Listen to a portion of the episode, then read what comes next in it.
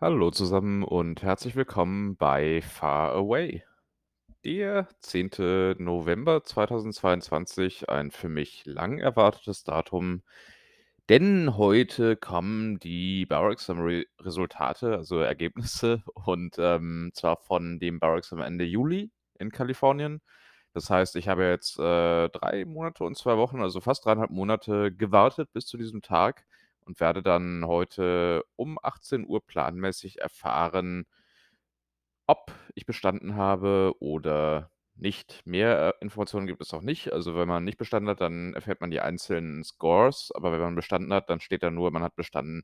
Das heißt, ähm, die Punktzahl oder irgendwelche Ergebnisse oder so sind nicht Bestandteil des Bewerbungsprozesses oder sonstiger Geschichten. Man erfährt wirklich nur, ob man durch ist oder nicht.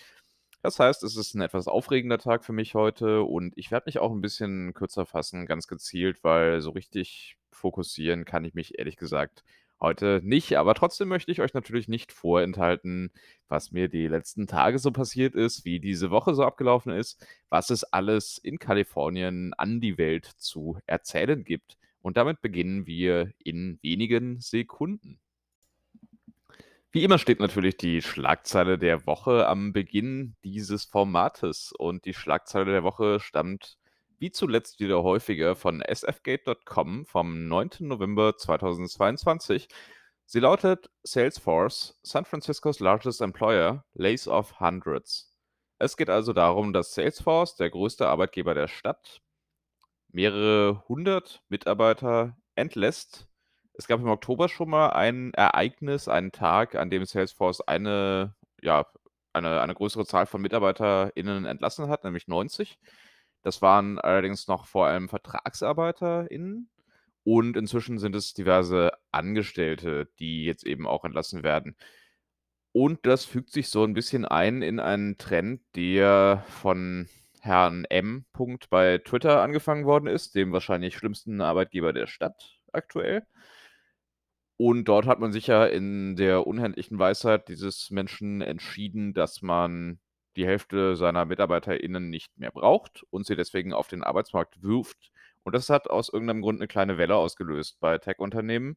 Es gibt ja ohnehin so 'ne kleine Krise im Tech-Bereich, könnte man sagen, und das setzt sich jetzt grade fort in die Randbereiche. Also, unter anderem Cooley, eine der größeren Tech äh, also Anwaltskanzleien, hat, ähm, entschieden, auch diverse Associates zu entlassen. Und, äh, das kann sich eben auch in andere Bereiche jetzt irgendwie noch reinfressen quasi. Ist 'n bisschen ärgerlich für mich persönlich, weil ich ja so halb auf Jobsuche bin und das ab heute dann auch intensiviert werden wird, wenn ich denn das Bar-Examen bestanden habe. Und grade auch Anwaltskanzleien im Tech-Bereich und eben Tech-Unternehmen sind natürlich meine meine Zielgruppe aufgrund meiner Schwerpunkte. Das heißt, es ist 'n bisschen 'ne blöde Situation. Das hat jetzt ausgerechnet diese Woche angefangen. Ich hatte schon die letzte Woche 'n bisschen geflucht darüber, dass Elon Musk Twitter gekauft hat. Ja, 1., weil das einfach nicht gut ist, wenn dem Typen das gehört und 2., weil das damit auch als Arbeitgeber für mich ganz klar wegfällt, ne? Also, ich habe bei einigen Tech-Arbeitgebern 'n bisschen Bauchschmerzen, weil zu 100 % stimmt das immer nicht alles mit den Ideen überein, die ich im Privaten so verfolge, aber mit 'n bisschen Bauchschmerzen kann ich leben. Dann kann ich zumindest irgendwie so Dinge in die Richtung schieben, die ich für richtig halte, sowohl rechtlich als auch moralisch und kann 'n bisschen Einfluss nehmen. Das ist in Ordnung. Ich glaube, das ist normal, wenn 'n Arbeitgeber nicht so ganz hundertprozentig mit einem selbst übereinstimmt. Das ist wahrscheinlich der völlige Normalfall. Aber wenn's wirklich konträr ist, und das scheint mir bei Twitter jetzt der Fall zu sein, dann kommt das nicht infrage. Und dementsprechend ist halt auch 'n großer Arbeitgeber für mich potenziell weggefallen und das hat sich natürlich auch durch diese Entlassungen dann jetzt ausgewirkt auf die Verfügbarkeit auf dem Arbeitsmarkt. Denn das ist alles Konkurrenz und gleichzeitig scheinen sich alle Unternehmen tendenziell zu verkleinern grade. Das heißt, es wird wahrscheinlich weniger Arbeitsplätze für weitaus mehr Leute, die suchen, geben. Und das sind natürlich denkbar schlechte Voraussetzungen zu einem denkbar schlechten Zeitpunkt. Ist 'n bisschen ärgerlich, aber wir werden sehen, wie das sich so in den nächsten Tagen und Wochen und Monaten entwickeln wird. Das war die Schlagzeile der Woche. Der Freitag war ein etwas ruhigerer Tag in der letzten Woche. Ich würde so weit gehen zu sagen, das war vielleicht der allerruhigste Tag, den ich überhaupt in den letzten Monaten hatte. Stimmt wahrscheinlich nicht ganz. Ich tippe ich tippe, dass, äh, die diversen Flug und Reisetage und vielleicht auch die Tage nach dem Bar-Examen noch etwas ruhiger waren, wobei, da bin ich umgezogen. Aber es kommt schon selten vor, dass wirklich so wenig los ist. Wetter war nicht besonders. Hm, wir hatten ja 'ne, äh, quasi rekordkalte Woche. Also, es waren teilweise 5, 6, 7 Grad nachts. Das ist schon sehr, sehr kalt für hier und tagsüber eben so 14, 15 Grad, was auch kalt ist. Wir hatten teilweise Regen das erste Mal seit Monaten und das war am Freitag ganz intensiv der Fall. Also, Freitag war wirklich kein Tag zum Rausgehen und auch kein Tag, der motiviert hat, irgendwelche großen Dinge zu machen. Dementsprechend, ja, war das Ende meiner letzten Woche beziehungsweise das Ende der letzten Arbeitswoche dann jetzt auch nichts, wo man wahnsinnig viel zu erzählen könnte. Es war so 'n bisschen ja, arbeitslastig, denke ich. Und selbst da war nicht so viel los. Also, Freitag eher 'n Tag, den man hätte überspringen können, aber dann hätte das mit dem Format nicht gepasst, denn ich komme ja jetzt direkt zur nächsten Kategorie. Die da heißt das Rechtsthema der Woche. Ich wollte im Rahmen dieses Rechtsthemas diese Woche mal über das Arbeitsrecht in den USA sprechen und insbesondere über Kündigungsschutz. Denn wenn man hier dauernd über Massenentlassungen spricht, dann ist das natürlich 'ne etwas naheliegende Frage: Wie ist 'n das eigentlich? Kann man Leute einfach so rauswerfen? Gibt's da keine Fristen wenigstens oder irgendwelche Schutzmechanismen wie in Deutschland ja sehr intensiv? Und die Antwort ist ja, man kann. In den aller allermeisten Staaten kann man, inklusive Kalifornien gibt es da gibt es keine gesetzlichen Regelungen, die dafür sorgen, dass man nur mit Grund Leute rauswerfen kann. Grundsätzlich kann man das in Kalifornien ohne Grund und auch relativ kurzfristig. Jetzt grade ist in der Diskussion ein Gesetz, das besagt, man müsse mindestens 60 Tage vorher Bescheid sagen, wenn man größere Kündigungswellen beabsichtigt. Das ist noch 'n bisschen im Fluss, wie das ausgeht und, ähm, das könnte noch interessante Ergebnisse irgendwie mit sich bringen, grade in Bezug auf Twitter. Aber weiß man eben noch nicht ganz, deswegen kann ich auch noch nicht so viel dazu sagen im Moment. Allgemein kann man aber sagen, die meisten Leute oder zumindest viele Leute haben auch gewisse Klauseln im Vertrag stehen. Also, vertragliche Klauseln sind natürlich immer möglich. Die sorgen dann dafür, dass man 'ne Kündigungsfrist hat zumindest und man nicht gesagt bekommen kann: „Na ja, hier morgen ist übrigens Schluss.“ Aber diese Kündigungsfristen sind meistens auch tatsächlich kurz. Also, 1 bis 2 Wochen sind so der Standard. Ich glaube, ich selber habe 1 Woche. Ich arbeite allerdings ja auch auf Vertragsbasis für 'n britischen Arbeitgeber, deswegen bin ich nicht so ganz der Normalfall. Aber ja, letztlich ich will's nicht glorifizieren, ich will's aber auch nicht dämonisieren. Für Menschen wie mich, der ich, glaube ich, halbwegs interessant für den Arbeitsmarkt bin, ist das alles nicht so schlimm, sondern sorgt im Gegenteil eher für 'ne höhe höhere Mobilität. Also, ich kann halt irgendwie sagen: „Ja gut, das passt mir jetzt nicht mehr hier. Ich schaue mich nach was anderem um“ und dann kann dann kann ich das eben auch sehr kurzfristig tun. Und das sorgt dann umgekehrt wiederum auch dafür, dass, ähm, die Arbeitgeber sich teilweise vielleicht auch bemühen, Leute mit begehrteren Profilen zu halten. Sprich, die Gehälter werden dadurch wahrscheinlich höher und, äh, die sonstigen Annehmlichkeiten auch. Mir ist aber bewusst, dass das nicht in allen Branchen gilt und nicht für alle Bereiche. Und grade für weniger hohe Ausbildungsstände oder weniger gefragte Fachbereiche als den meinen ist es dann natürlich so, dass das sozial einfach 'n riesiges Problem ist, wenn man für Unsicherheit sorgt. Das gilt auch für Menschen mit Familie, für Menschen mit Kindern, die halt mehr als ich für Dinge und andere vorsorgen müssen. Also, ich will das wirklich nicht irgendwie als geniales Modell jetzt verkaufen. Es ist einfach nur so, dass es für mich ein gar nicht so unpraktisches ist. Also, persönliche Sorgen sind unangebracht. Ich kann damit gut leben. Ich weiß aber, dass andere es nicht können und das ist das eigentliche Problem dieses Modells. Ist ähnlich mit der Krankenversicherung, hm?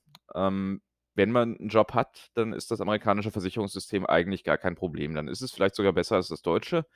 Das Problem beginnt dann, wenn man keinen Job hat oder keinen Job, der 'ne Versicherung mit sich bringt. Mein aktueller Job als Vertragskraft bringt auch keine Versicherung mit sich. Ich bin, äh, privat versichert.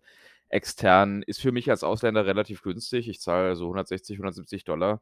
Ich möchte es aber auch ehrlich gesagt nicht drauf ankommen lassen. Also, krank werden ist vielleicht auch keine gute Idee jetzt grade im Moment. Für schwerere Geschichten würde ich auf jeden Fall nach Deutschland zurück. Ähm, also, es ist 'n bisschen immer 'n zweischneidiges Schwert. Auf jeden Fall ist es 'n System, das man von Mitte oben bis oben sehr gut ertragen kann, aber das war ja auch nie das Thema, ne? Also, es ist halt vor allem dann schwer erträglich, wenn man eben nicht so sehr auf der Sonnenseite steht. Und ja, ich selber stehe ja auch 'n bisschen dazwischen, weil aktuell ist es ja auch noch eher prekär von der Grundsituation her, auch wenn's absurd ist, bei meinem Gehalt und sonstigen Umständen von prekär zu reden, aber es ist tatsächlich in Relation so. Ähm, aber grundsätzlich bin ich schon eher eine der Personen einer der Menschen, die von diesem Arbeitsrecht sogar profitieren. Also, es ist nicht grundsätzlich arbeitnehmerinnenfeindlich, aber es ist feindlich gegenüber schützenswerten Gruppierungen von ArbeitnehmerInnen. Andererseits, die US-Perspektive ist halt auch 'ne völlig andere. Ich habe schon mehrfach versucht, Leuten das Prinzip des Kündigungsschutzes zu erklären und dass man in bestimmten Konstellationen nur mit einem tatsächlichen Grund kündigen kann und eher nicht wegen bloß unzufriedenstell nicht zufriedenstellender Leistung. Und da stoße ich auch bei linken Amerikanerinnen auf wenig Verständnis. Also, es ist einfach so, dass man sagt: „Ja gut, die Leute müssen Leistung bringen.“ Und Leistung oder Mangel Mangel an Leistung muss immer 'n Kündigungsgrund sein, selbst wenn wir 'n Kündigungsschutz haben. Also, die Sichtweise ist 'ne andere. Ich finde das auch nicht illegitim, ne? Es ist einfach 'ne andere Herangehensweise an Dinge. Ich würde auch nicht prinzipiell sagen, das kann niemals links sein oder so so 'ne so 'ne Sichtweise oder niemals sozial, sondern es ist einfach 'n anderer Background und 'n anderer Versuch, Dinge politisch zu erfassen. Aber wie gesagt, auch keine Glorifizierung meinerseits. Es ist 'ne schwierige Situation. Es ist 'ne Situation, an die man sich einfach erst mal gewöhnen muss, weil es sehr tief in der DNA dieses Landes verankert ist. Ich bin gespannt, wie das weitergeht, auch politisch. Ich kann mir schon vorstellen, dass Arbeit sich durchaus verändert und noch mobiler wird, dass der Trend zum einen Arbeitgeber eher 'n bisschen zurückgehen wird und dass man eher mehrere Arbeitgeber hat in Zukunft, grade hier. Dass man vielleicht auch viel mehr so freelancermäßig tätig ist und das ist dann natürlich auch nicht gut für den Kündigungsschutz. Insofern glaube ich eher nicht, dass es ein Mehr an Kündigungsschutz geben wird, selbst wenn der tendenzielle politische Trend ja ein eher progressiver ist, ganz vorsichtig formuliert, auch in Kalifornien. Aber wir sehen's ja auch in der aktuellen Gesetzeslage. Progressiv heißt nicht unbedingt gleich Kündigungsschutz. Also, Rechtsthema der Woche, Arbeitsrecht in den USA. Es ist ein kompliziertes Thema. Es ist ein Fass ohne Boden. Nachdem wir jetzt so viel von Arbeit geredet haben, ist es ja wahrscheinlich mal Zeit fürs Wochenende, würde ich behaupten. Der Samstag begann auch sehr grau und regnerisch. Ich, ähm, habe begonnen, indem ich mir die Niederlage des FC Sankt Pauli in Düsseldorf angeschaut habe. Darüber müssen wir nicht weiter sprechen.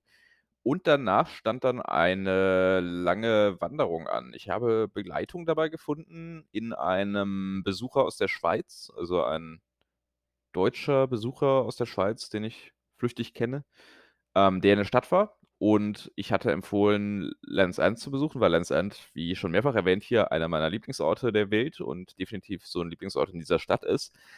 Allerdings grau und regnerisch, was man ja wirklich selten hat als Randbedingung. Dennoch, ähm, haben wir das durchgezogen. Es war trotzdem auch 'ne schöne Tour, also 20 Kilometer, mehr als 20 Kilometer, würde ich sagen.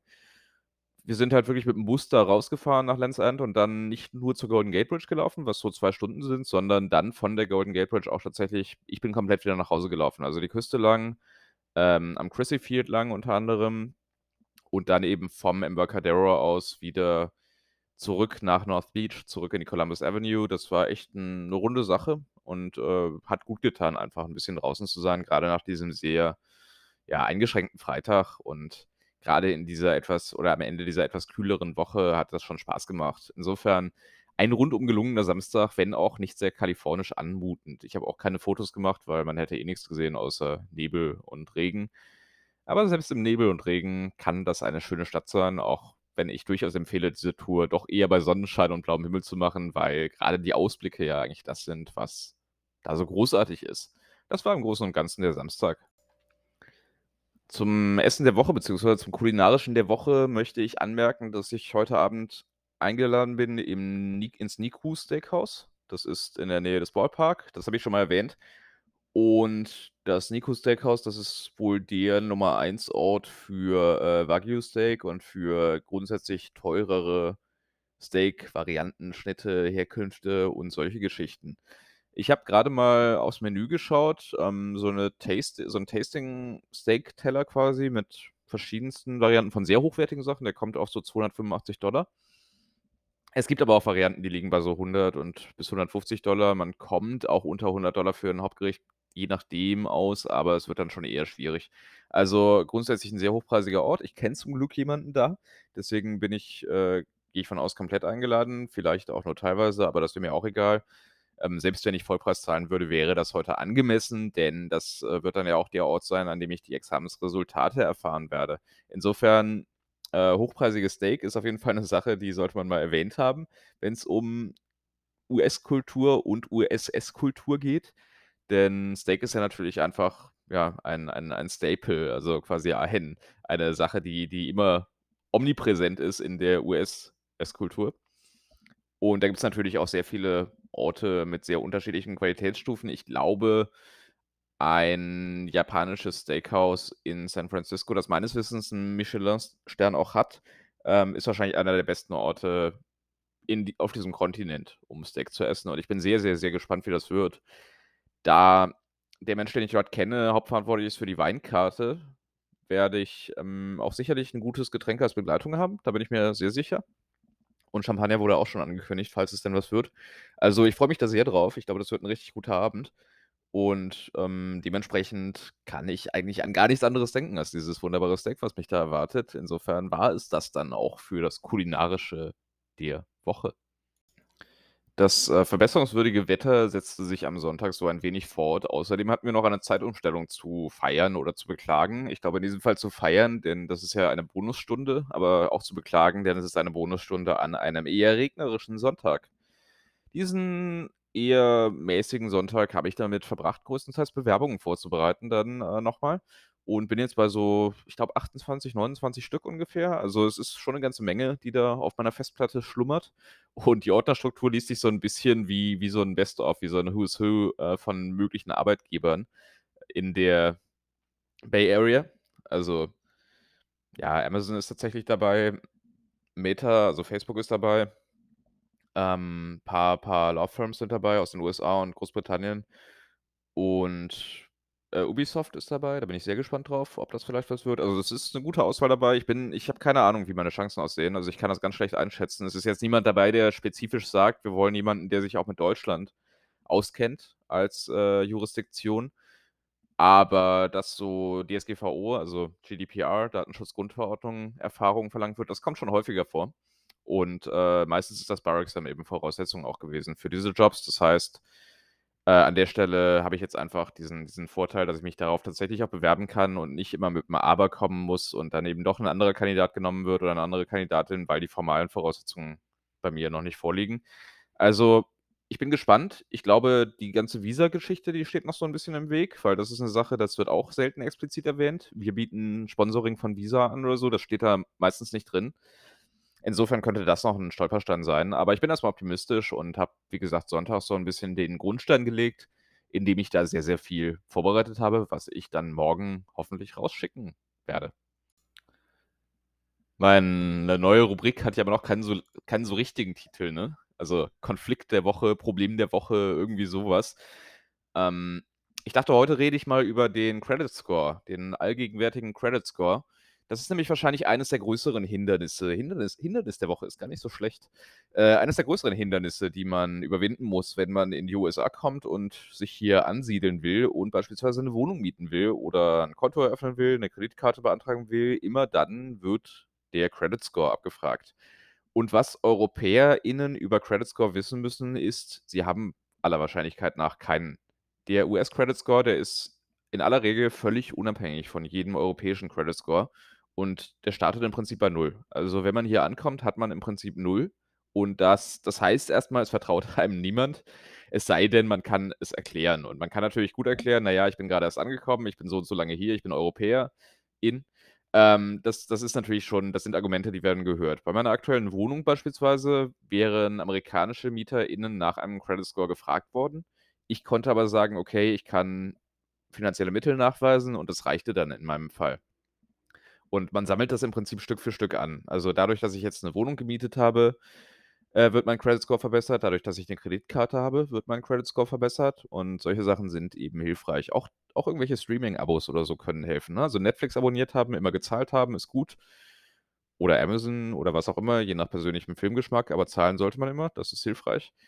Und auch Kredite aufnehmen ist gut, wenn man welche kriegt. Also, solche Geschichten, die tragen eben dazu bei, dass man Credit Score aufbaut und irgendwann muss man das. Also, ich hatte jetzt hier wahrscheinlich wenig Konkurrenz bei dieser Wohnung oder bei diesem Zimmer, aber sobald es kompetitiver wird, sind eben Leute im Vorteil, die die normalen formalen Voraussetzungen erwischen. Das ist 'n bisschen wie bei den Bewerbungen, von denen ich grade erzählt habe. Es ist immer gut, wenn man in die 1. Gruppe fällt, also in die Gruppe, die ganz einfach überprüft werden kann, wo es keine zusätzliche Arbeit gibt. Denn dann hat man einfach bessere Chancen, in die nächste Runde zu gelangen. Es ist leider so. Sobald irgendwas, äh, persönlich angepasst werden muss oder so, ist einfach der Arbeitsaufwand vielleicht zu hoch, wenn man eh schon genug BewerberInnen hat.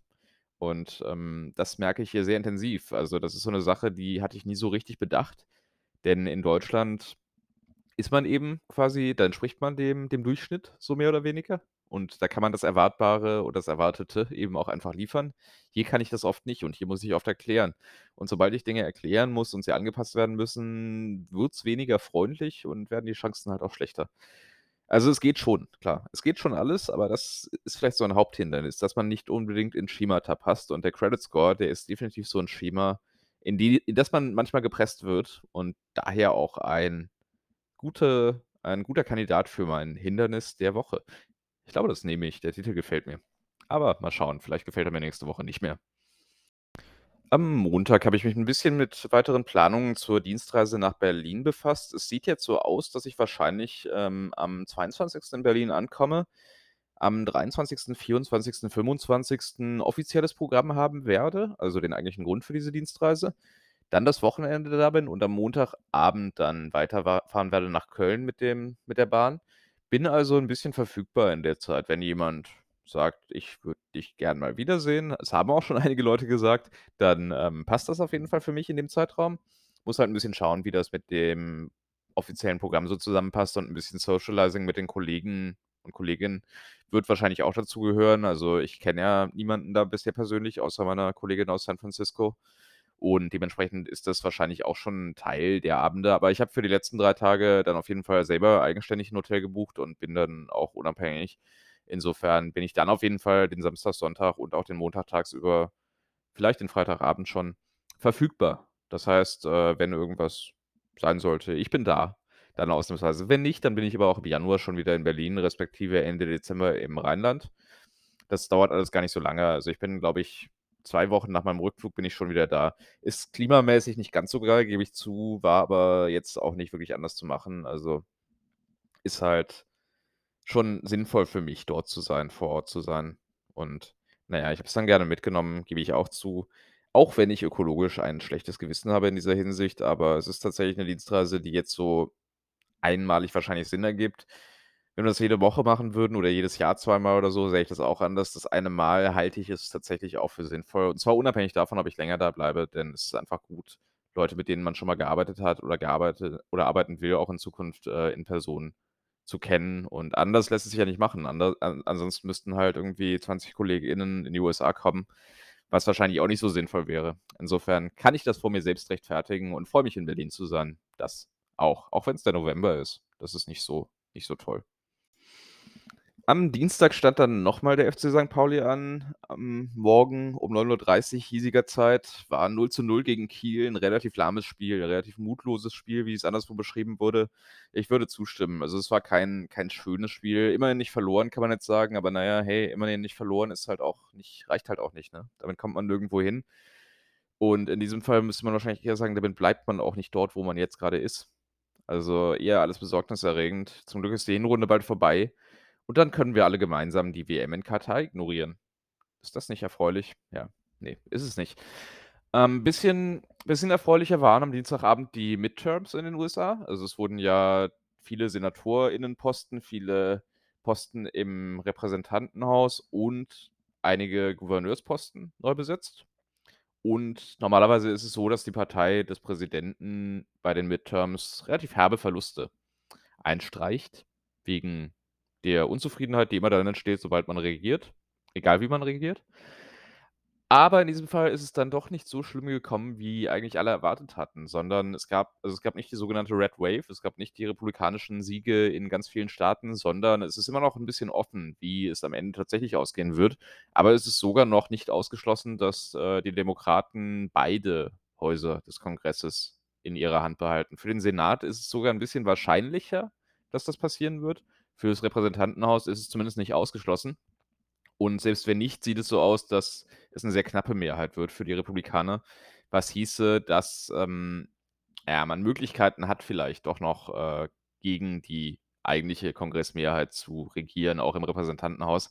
Der Senat ist aber deutlich wichtiger deswegen, weil dort eben Personalentscheidungen einiger Art bestätigt werden müssen. Das gilt für Supreme Court Justices, das gilt auch für die ähm, Besetzung von Agencies von bestimmten. Also, der Senat ist schon das etwas wichtigere Organ. Und na ja, bei den Gouverneursposten lief's auch letztlich ganz gut. Also, ähm, ich würde sagen, insgesamt kann man das schon als erfolgreichen Abend für die Demokraten bezeichnen. Es ist jetzt nicht so, dass sie die Wahl gewonnen hätten, aber gemessen daran, dass man diese Wahl normalerweise krachend verliert, war das eine ganz gar nicht so schlimme Niederlage oder vielleicht sogar 'n knappes Unentschieden.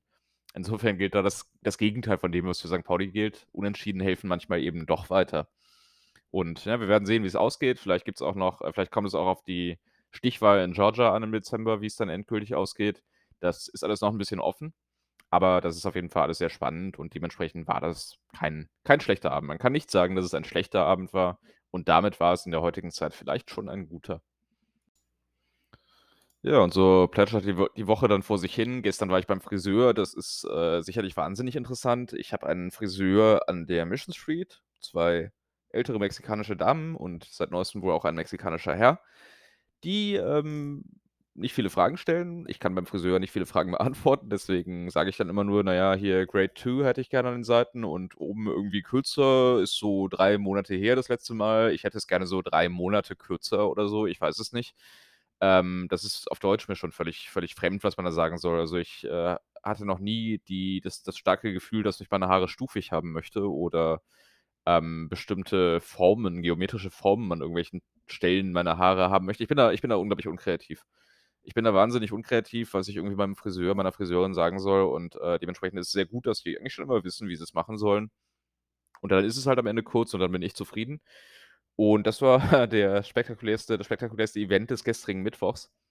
Und heute ist Donnerstag und wie gesagt, heute ist dieser Donnerstag, der 10. November, auf den ich jetzt relativ lang gewartet habe und wie ihr merkt, ich hetze hier so 'n bisschen durch. Also, ich, äh, kann mich nicht richtig konzentrieren und, äh, hoffe, dass man das nicht zu sehr merkt und dass dann irgendwie der Spaß daran dadurch verloren geht, aber ich bin nicht so ganz bei der Sache. Äh, heute gab's so 'ne Art vielleicht Leak bei der State Bar. Also, eventuell war es möglich, über die Browserkonsole von Chrome auf Ergebnisse zuzugreifen. In diesem Fall hätte ich bestanden. Ähm, andernfalls muss ich aber noch auf 18:00 warten und so oder so muss ich noch auf 18:00 warten, um sicher zu sein. Ich bin sehr gespannt. Ich bin etwas angespannt, wie gesagt, und ja, mal gucken, wie das alles so wird. Wir sehen uns dann auf jeden Fall auf der anderen Seite nächste Woche und, äh, ich bin optimistisch weiterhin. Ich freue mich auf das Steak nach wie vor, wie gesagt, und, ähm, bin sehr dankbar, dass ihr alle diese Zeit mit mir durchgestanden habt. Auch die letzten 2,5, 3,5, 4,5 Stunden schaffen wir noch, bis das durch ist und dann schauen wir mal, wie die Reise so weitergehen wird. Das, äh, ist ja auch durchaus 'ne interessante Frage, ganz unabhängig davon, ob das jetzt klappt oder nicht. Insofern, ähm, möchte ich in allen weiteren Fragen auf die nächste Woche verweisen, wo ich dann hoffentlich erleichtert und glücklich berichten kann über alles, was sich nach meinem Bar-Examen ereignet hat und ereignet haben wird. Und das ist, glaube ich, alles, was es an dieser Stelle zu sagen gibt. Ich bin ausnahmsweise tatsächlich unter 30 Minuten. Das tut mir sehr leid für alle, die irgendwie ihr Joggingprogramm auf diese Podcastlänge einstellen oder so. Müsst ihr halt noch mal müsst ihr halt noch mal irgendwie ins Fitnessstudio oder so, ich weiß es nicht. Aber danke fürs fürs Zuhören auf jeden Fall. Ich glaube, das sage ich sonst nie, aber danke fürs Zuhören. Und, ähm, ja, mehr gibt's eigentlich nicht. Insofern in aller Kürze wir hören voneinander.